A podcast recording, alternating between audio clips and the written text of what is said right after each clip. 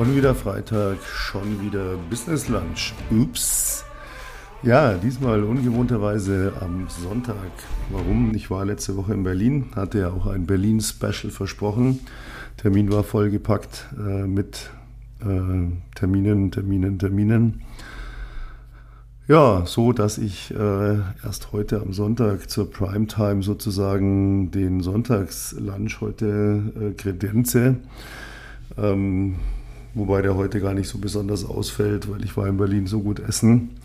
Wer meine Instagram Stories oder LinkedIn oder wo auch immer Facebook mich äh, verfolgt, hat da ja auch ein paar Bilder gesehen. Grüße gehen an der Stelle raus an das Black Bull Steakhouse, ganz besonderes Highlight. Ja, Berlin. Ähm, ich bin ja gebürtiger Münchner und ich liebe diese Stadt Berlin äh, jedes Mal mehr, wenn ich dort bin. Am Anfang konnte ich mir gar nicht erklären, warum. Das ist alles so ganz anders. Ich habe aber gar nicht verstanden zuerst, was anders ist. Das war einfach nur so, so ein Gefühl. Ähm, ja, man muss ein paar so Ecken kennenlernen. Wobei es ganz witzig ist. Also die Berliner, die äh, ich so online kenne und auch einige, die ich privat kenne, die fragen ja, warst du hier, warst du dort, hast du das angeschaut? Ich sage, nee, ähm, dazu hatte ich gar keine Zeit, dazu war die Zeit zu knapp und ich bin ja auch nicht als Tourist dort. Ich, ähm, wir arbeiten ja dort, wenn wir dort sind. Äh, Im Prinzip an, auf drei Ebenen. Ja. Wir haben ja zum einen, habe ich ja noch mein Business hier in München, das ich nicht einfach brach liegen lassen kann, auch wenn ich in Berlin bin. Dann habe ich noch mein, äh, mein Coaching. Ähm, will mal gar nicht reden von den Büchern, die ich äh, schreibe, an denen ich gerade schreibe. Aber ich will natürlich auch in Berlin nochmal geschäftlich Fuß fassen, weil mich einfach dort ähm, der Markt, aus dem ich komme, nämlich der Immobilienbereich, einfach extrem fasziniert. Ja, und ich mir dachte, Berlin, Immobilien, Münchner, das passt doch irgendwo. und ja, und deswegen ist eine Stadt für mich eigentlich so, dass ich sie auf mich wirken lasse. Also ich will sie hören, ich will sie riechen, ich will ich will einfach normale Ecken sehen, normale Menschen sehen, nicht an die, an die Hotspots gehen, wo nur irgendwelche Auswärtigen sind. Das ist ja immer so in jeder Stadt. Ne? Ich meine, ich als Münchner, ich bin ja am Samstag auch nicht bei der Besichtigung oder um 11 Uhr am, am Rathausplatz zum Glockenspiel zu finden. Und ähm, ich sitze auch garantiert nicht in einem Doppeldeckerbus und fahre durch die Stadt und lasse mir die Stadt erklären, äh, Mache ich als Münchner ja alles nicht. Hat man ja als Kind so eigentlich durch. Ne? Mit den Eltern wird einem alles so gezeigt. Ein paar Sachen entdeckt man selber noch. Äh, dann hat man so seine Vorlieben, wo man sich aufhält und bewegt, aber man macht jetzt nicht dauernd Touristenprogramm. Also finde ich dort ja nicht das eigentliche Leben. Also gehe ich halt einfach irgendwo los oder fahre los und schaue, was mir gefällt.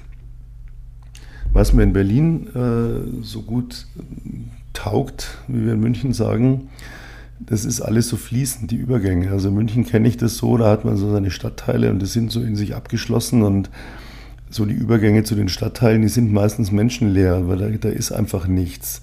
Es gibt in München wenig kleine Geschäfte und so weiter. Klar, es gibt ein paar Ecken, wo es sowas noch zu finden gibt. Aber in Berlin ist ein, eine Mischung, das ist so extrem bunt.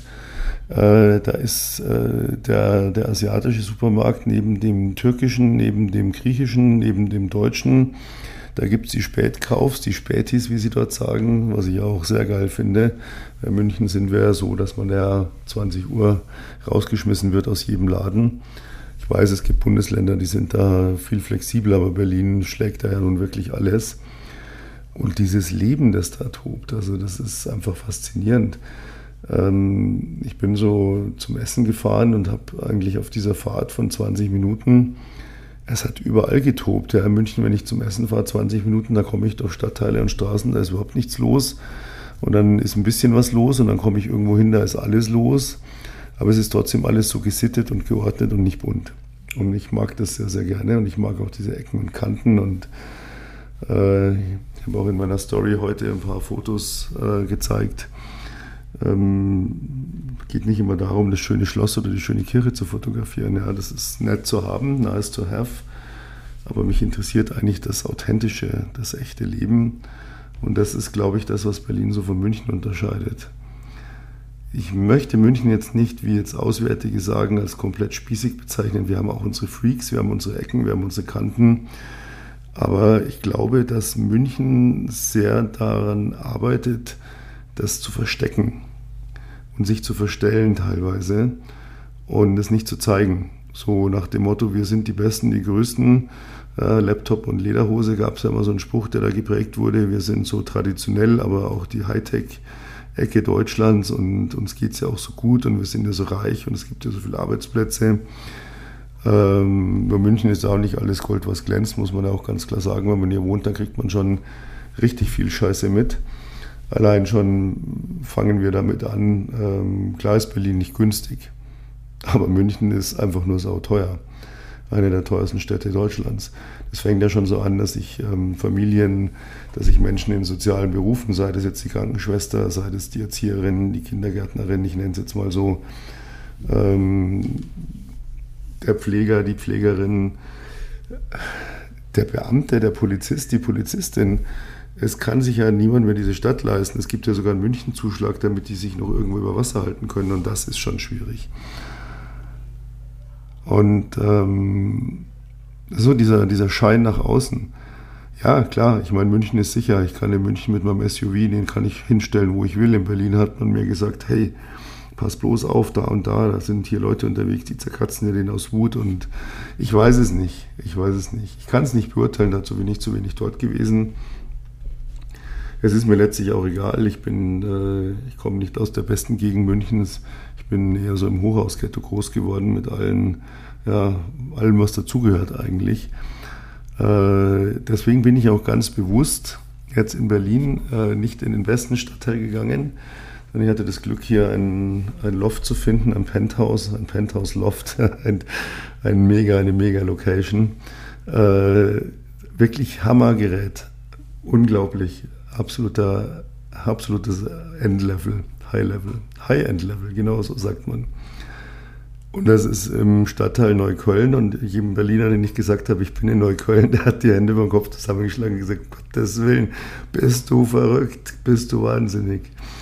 Aber ich weiß nicht, ich habe damit eigentlich kein Problem, weil ich bin dort rumgelaufen und ähm, mit dem einen oder anderen Berliner auch mal ins Gespräch gekommen und auch mit wirklich wilden Typen. Aber ich habe da kein Problem. Ich denke, das ist alles eine Sache der Ausstrahlung oder wie man auf die Leute zugeht. Man wird nicht immer gleich überfallen und ausgeraubt und sonst was, sondern ähm, ja, das ist einfach denke, wenn man sich authentisch verhält und ähm, die Authentizität auch annimmt, die dort gelebt wird, dann kommt man damit ganz gut zurecht. Mag auch sein, ähm, ich bin noch öfter in Berlin und irgendwann haut Berlin mir mit Anlauf aufs Maul, aber mein Gut, das hat München auch zeitweise gemacht. Also auch von daher, ähm, ja, es ist einfach genial.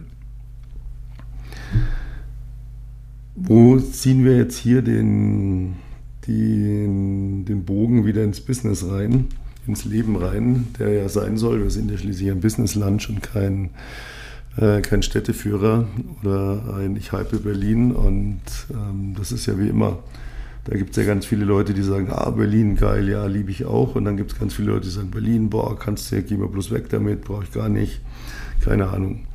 Ich weiß nicht, ich bin auf jeden Fall so ein Typ, ich brauche die Facetten, ich brauche die Ecken, ich brauche die Kanten. Ich könnte niemals irgendwo in Deutschland in irgendeiner belanglosen Stadt leben, wo man halt so lebt.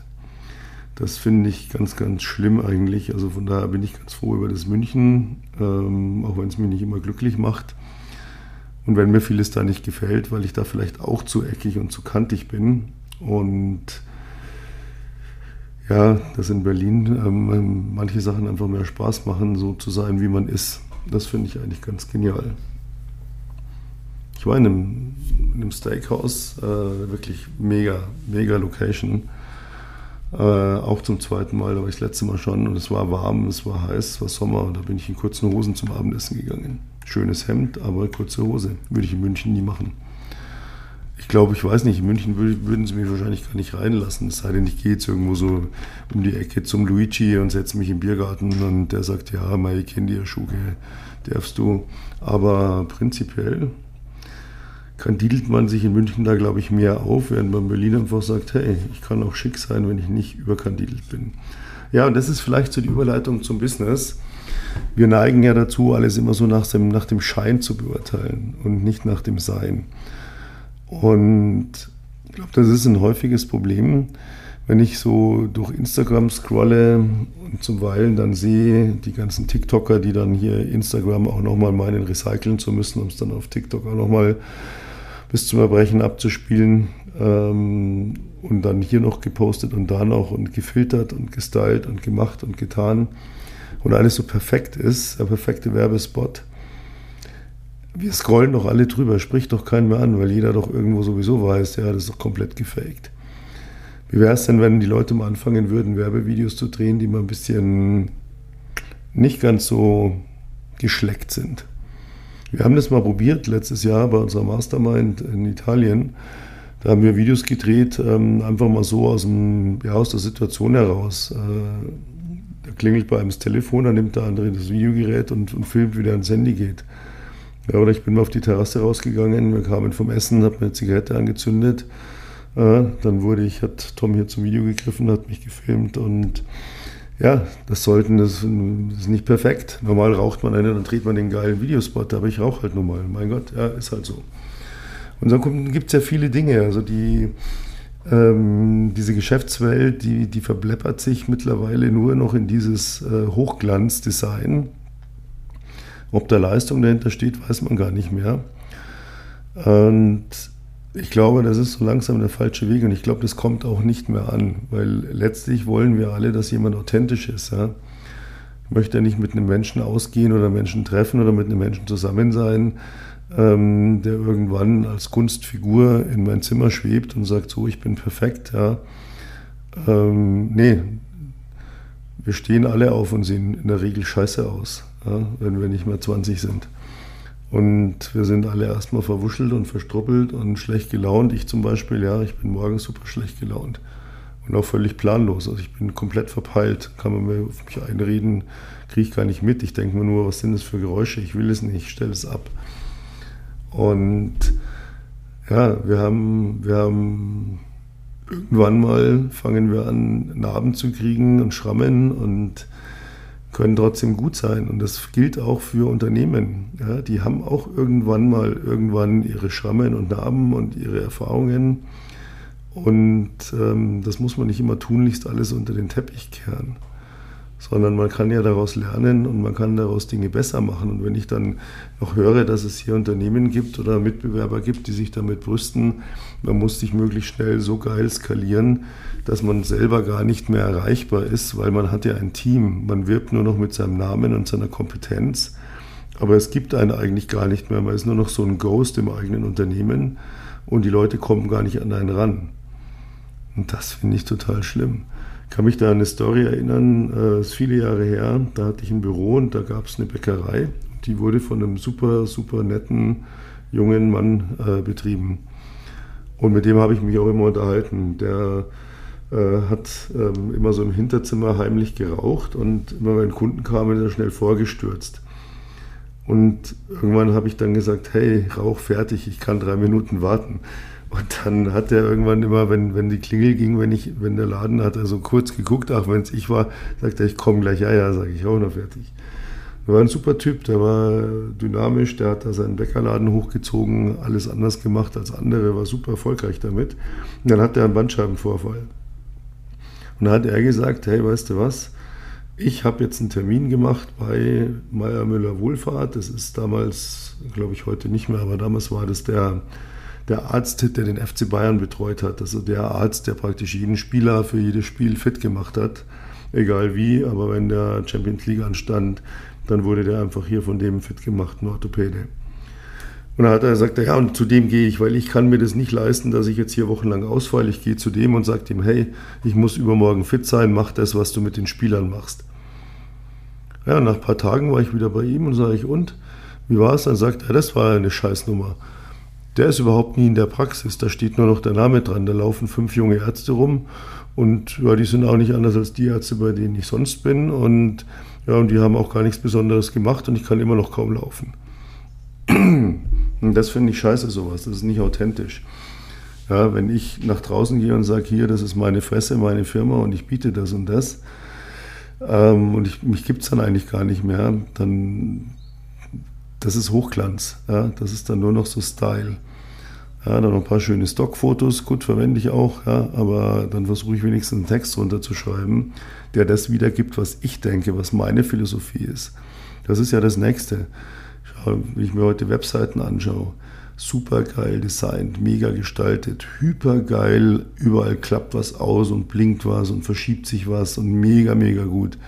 Und dann sind da Texte drin, wo ich mir denke, boah, mindestens drei Literaturpreise gewonnen für den Text, der ist ja mega. Ja, und was steht dahinter? Dahinter steht eine Agentur, die Hochglanztexte schreibt, Hochglanzfotos macht und Hochglanzwebseiten programmiert. Ganz ehrlich, drauf geschissen. Ich habe letztes Wochenende durchgearbeitet, drei Tage, Freitag, Samstag, Sonntag, habe meine Webseite für mein ähm, Immobilienbusiness komplett neu aufgesetzt und fürs Coaching und habe die komplett neu gestaltet und habe Texte genommen, die ich vor acht, neun Jahren geschrieben habe, zehn Jahren. Die habe ich wieder übernommen und noch neue dazu geschrieben. Und warum habe ich das nicht alles neu geschrieben? Weil es immer noch nach zehn Jahren ich mir gedacht habe, würde ich heute nicht anders machen. Vielleicht könnte man es oder würde man es heute ein bisschen anders mehr formulieren, zeitgeistmäßig. Und nun kann ich ja auch nicht so schlecht schreiben, weil ich auch Bücher schreibe und, und veröffentliche und auch schon Bestseller hatte. Also ich denke, ich kann schon ganz gut schreiben. Aber ich muss es nicht bis zum Erbrechen ausreizen, irgendwelche Scheiße aus den Fingern zu saugen, nur damit es hypergeil klingt. Manchmal ist es besser, zwischen den Zeilen zu lesen. Irgendwo zu schauen, ist auf dieser Webseite für eine, für eine Firma, für die ich mich interessiere, irgendwo auch was, was authentisch ist. Irgendwo ein Bild, das nicht ganz so perfekt ist. Irgendein Text, wo ich sage, ja, den hat ein Mensch geschrieben. Vielleicht sogar der Inhaber selber. Oder jemand, der der Firma sehr nahe steht und nicht jemand, der beauftragt war, es perfekt zu machen. Vielleicht ist mir ein Mensch, der sich die Haare gerade selber geschnitten und gekämmt hat und ähm, dafür ein super strahlendes, sympathisches Lächeln hat, viel lieber als einer, der gerade vier Stunden beim Friseur saß, kaum mehr laufen kann, weil ihn die Bandscheibe zwickt und sich nicht bewegen traut, damit seine tolle Frisur nicht einknickt. Ja, das ist so jemand, so jemand, der sich nicht die Finger schmutzig machen will. Und das ist dann nicht mehr authentisch und das ist das, was ich im Business vermisse und was ich jeden Tag versuche zu leben. Einfach auch authentisch und normal zu sein und nicht immer irgendwo äh, was vorzuspielen. Ich bin damit groß geworden mit einem Mentor, der war immer perfekt. Der hat mir auch nie irgendwas Persönliches gesagt. Ich wusste von ihm gar nichts. Ich weiß bis heute nicht mal, wie alt er ist. Nicht mal das wusste ich, nicht mal seinen Geburtstag wusste ich. Also das war einfach so, Informationen gibt es nicht, weil nö, ist einfach so. Und das machen viele. Dieses Zurückhalten und Andeuten und erzähle ich noch nicht und da habe ich was und da mache ich euch jetzt mal, speziehe euch jetzt mal an und das ist dann ganz toll und das ist alles so ein Schwachsinn. Wenn ich heute irgendwas Geiles habe, was neu ist, dann haue ich das raus, weil ich nicht erwarten kann, es zu erzählen. Und warum soll ich es nicht meiner Zielgruppe erzählen, den Menschen, mit denen ich täglich arbeite oder vielleicht in Zukunft arbeite, weil sie mich vielleicht genau deswegen irgendwo, wo sie sagen, hey, okay, ähm, glaub, dir glaube ich, dass du das tatsächlich machst. Das ist ja, wenn ich ein Coaching heute verkaufe, und wir verkaufen sehr hochpreisige Coachings zum Teil, eine extreme Vertrauenssache von dem, der das bucht, weil er sagt, hey, wenn du keine Leistung bringst, dann setze ich Geld in den Sand und das ist gerade in den momentanen Zeiten nicht so einfach wegzustecken. Und wir bieten natürlich Sicherheitsnetze, indem wir sagen, okay, wir haben sehr schnell eine monatliche Kündbarkeit in unseren Coachings, damit man eine Sicherheit hat, da nicht sehr lange festzuhängen, weil die teilweise über acht bis zehn Monate laufen. Aber ein Grundgeld ist weg, wenn man uns bucht. Das ist auch klar, weil wir ja sofort in Leistung gehen. Und wenn ich da nicht authentisch bin und den Leuten nicht vermitteln kann, ich habe Ahnung von dem, was ich sage und tue, und ich bin auch noch ein Mensch, wie jeder andere auch, dann bringt das nichts. Ja?